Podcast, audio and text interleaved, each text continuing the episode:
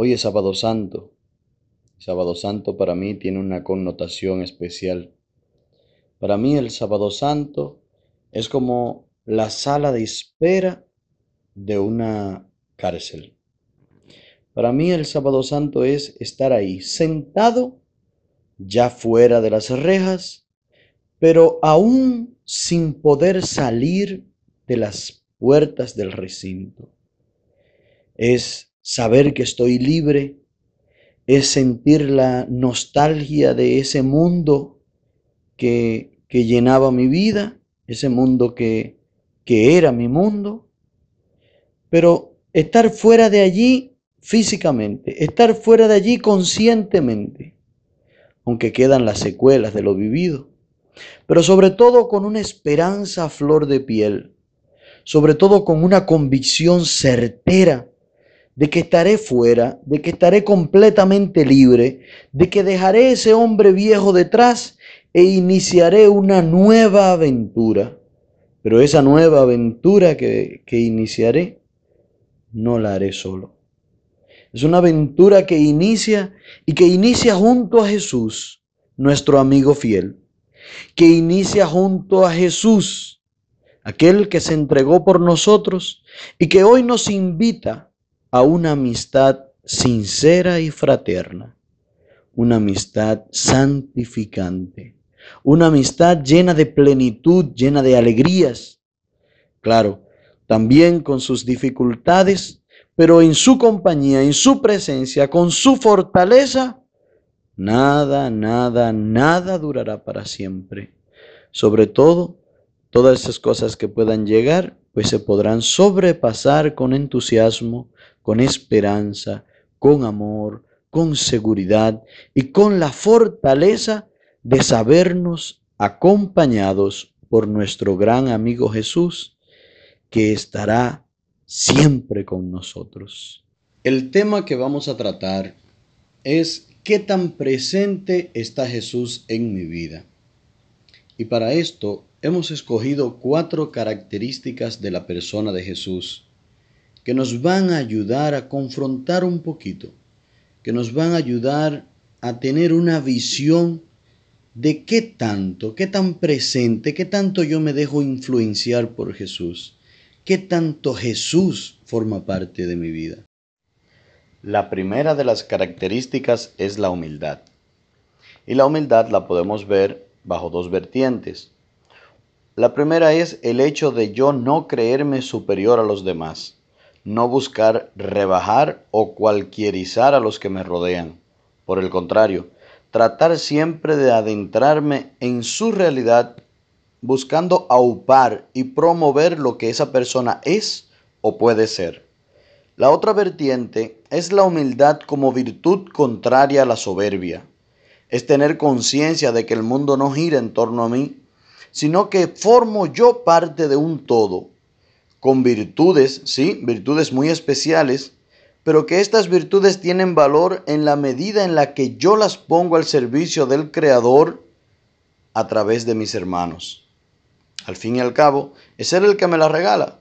Y Jesús mismo, despojándose de su condición de Dios, decide hacerse hombre con nosotros, cenando con pecadores, etcétera, etcétera, etcétera mostrándonos una humildad completamente plena. Así que revisemos cómo está esta primera característica en nosotros.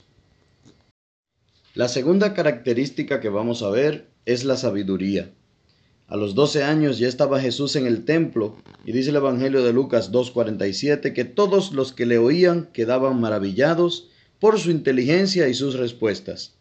Esta sabiduría Jesús no se la reserva para él, por el contrario, nos diría más adelante en el Evangelio de San Juan 15:15 que nos llama amigos, ya que nos ha dado a conocer todo lo que él ha aprendido de su Padre.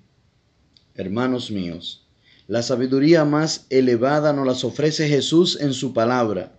Tenemos que estudiarla, tenemos que gustarla, tenemos que rumiarla, de manera que la figura de Cristo se vaya haciendo cada vez más presente en nuestra conciencia que aprendamos su manera de pensar, que aprendamos su manera de sentir, que la guardemos en nuestros corazones, como nos los diría el mismo Señor en Jeremías 31, 33.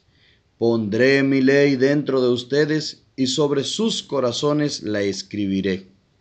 Eso sí, hermanos, no olvidemos la, característica anterior, la humildad. Siempre debemos acercarnos a la palabra de Dios con humildad, ya que en Hebreos 4:12 nos dirá que su palabra es como espada de doble filo que todo lo penetra. Tampoco debemos olvidarnos que la sabiduría siempre nos lleva a actuar con prudencia y con sensatez. Así que vamos a revisar cómo está esta característica en nuestras vidas. La tercera característica es el amor.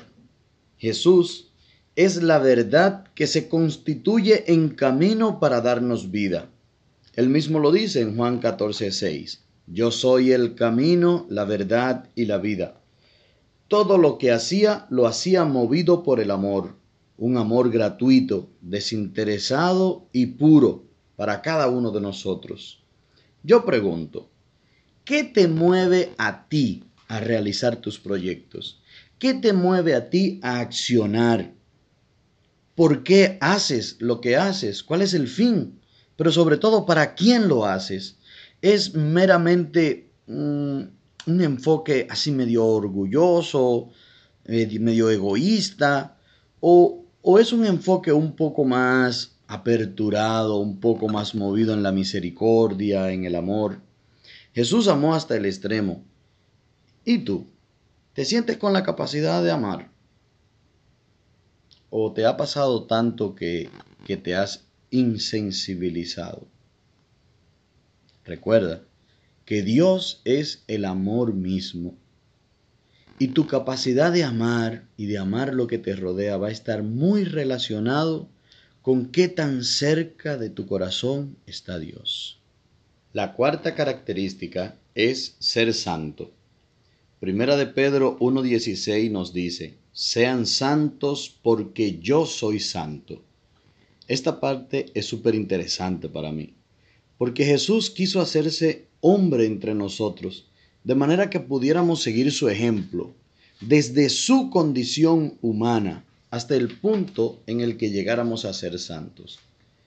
Y es que si nuestra postura ante Dios y ante nuestros hermanos es humilde, si reconocemos nuestra necesidad de Dios y el valor que tenemos en la presencia de Dios, pero sobre todo también el valor que tienen nuestros hermanos, si conociéramos a Dios y su palabra la tuviésemos guardada en nuestros corazones y en nuestras mentes, pero sobre todo si, si el amor al Creador y a lo creado es lo que me impulsa en todos mis proyectos, estaré sumergido en un proceso pleno de santificación.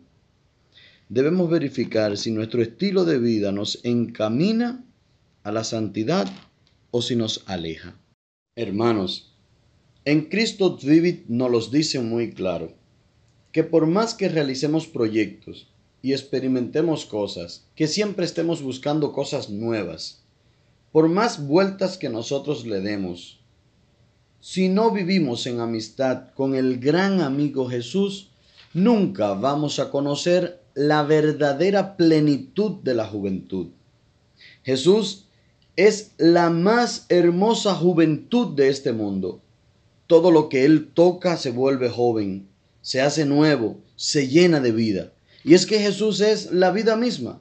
Jesús va a resucitar. Y, y no quiere resucitar solo. Jesús quiere que todos nosotros resucitemos con Él. Jesús es vida y quiere que nosotros tengamos esa vida que Él nos ofrece.